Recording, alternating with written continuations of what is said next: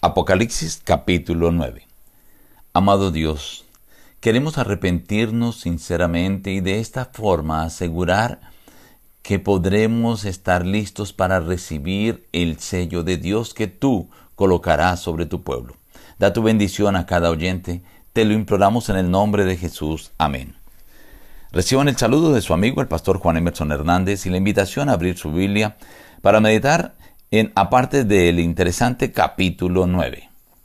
El quinto ángel tocó la trompeta, abrió el pozo del abismo y salieron langostas sobre la tierra y se les dio el poder, se les mandó que no dañaran la hierba ni ningún árbol, sino solamente a los hombres que no tuvieran el sello de Dios en sus frentes. No se les permitió que los mataran, sino que los atormentaran cinco meses. El aspecto de las langostas era semejante a caballos, tenían como coronas de oro, sus caras eran como caras humanas, tenían cabello como cabello de mujer y sus dientes eran como leones. Tenían corazas de hierro y el ruido era como el estruendo de muchos carros de caballos. Tenían colas como de escorpiones y tenían poder para dañar a los hombres durante cinco meses. El sexto ángel tocó la trompeta y oí una voz de entre los cuatro cuernos del altar de oro que estaba delante de Dios, el cual decía al sexto ángel, desata a los cuatro ángeles que están atados junto al gran río Éufrates, que están preparados para la hora, día, mes y año, a fin de matar la tercera parte de los hombres. Así vi en visión los caballos y sus jinetes que tenían corazas de fuego, zafiro, azufre, como cabezas de leones y sus bocas salían fuego, humo y azufre. Por estas tres plagas fue muerta la tercera parte de los hombres, por el fuego, el humo y el azufre que salían de sus bocas. Los demás hombres, los que no fueron muertos con estas plagas, ni aun así se arrepintieron de las obras de sus manos, ni dejaron de adorar a los demonios y a las imágenes. No se arrepintieron de sus homicidios, ni de sus hechicerías, ni de sus fornicaciones, ni de sus robos. Al entrarnos en el capítulo 9 tenemos que recordar que estamos viendo capítulos simbólicos. Igualmente, este capítulo 9 nos habla del quinto ángel que toca la trompeta y el sexto ángel que toca la trompeta. Son simbólicos. Cuando el quinto ángel toca la trompeta, se abre un pozo y sale humo, y de ese humo dice que salieron langostas sobre la tierra, pero estas langostas tenían ciertas características. Lo primero, se les dice que no dañen ni la vegetación, nada verde, ni los árboles, sino solamente a los que no tienen el sello de Dios en sus frentes. Aquí hay un detalle muy importante. Esta es una calamidad que viene paralela a la época del desarrollo de la iglesia, pero no afecta a quienes forman parte del pueblo de Dios, a quienes han recibido el sello de Dios.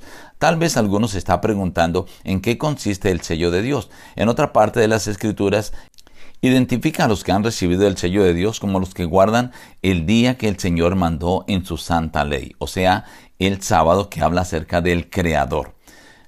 Pero también se menciona que debía atormentar, no podía matar a los hombres, sino atormentarlos por cinco meses.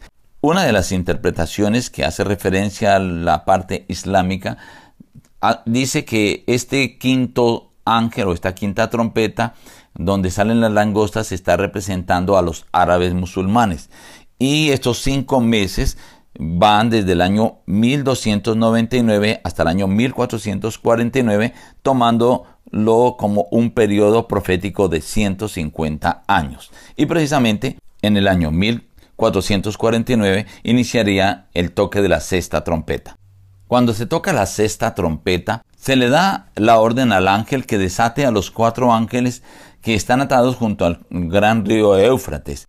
Dicen que ellos estaban destinados para el año, el mes, el día. Cuando se tiene en cuenta esto de en el término profético, año 360, el mes 30, el día pues 1, esto nos daría 391. Si se toma desde el punto de vista de día por año, nos daría 391 años. Sería el periodo que va desde el año 1449 hasta el año 1840, que fue exactamente cuando cayeron los turcos otomanos, que algunos intérpretes atribuyen a estos caballos jinetes con cabezas como de león y bocas que salía fuego muy azufre, como a los turcos otomanos. Pero hay otro detalle importante, que solo podían matar una tercera parte de los hombres. Pero los que no murieron con estas plagas, dice que viendo eso, ni siquiera así se arrepintieron de sus obras.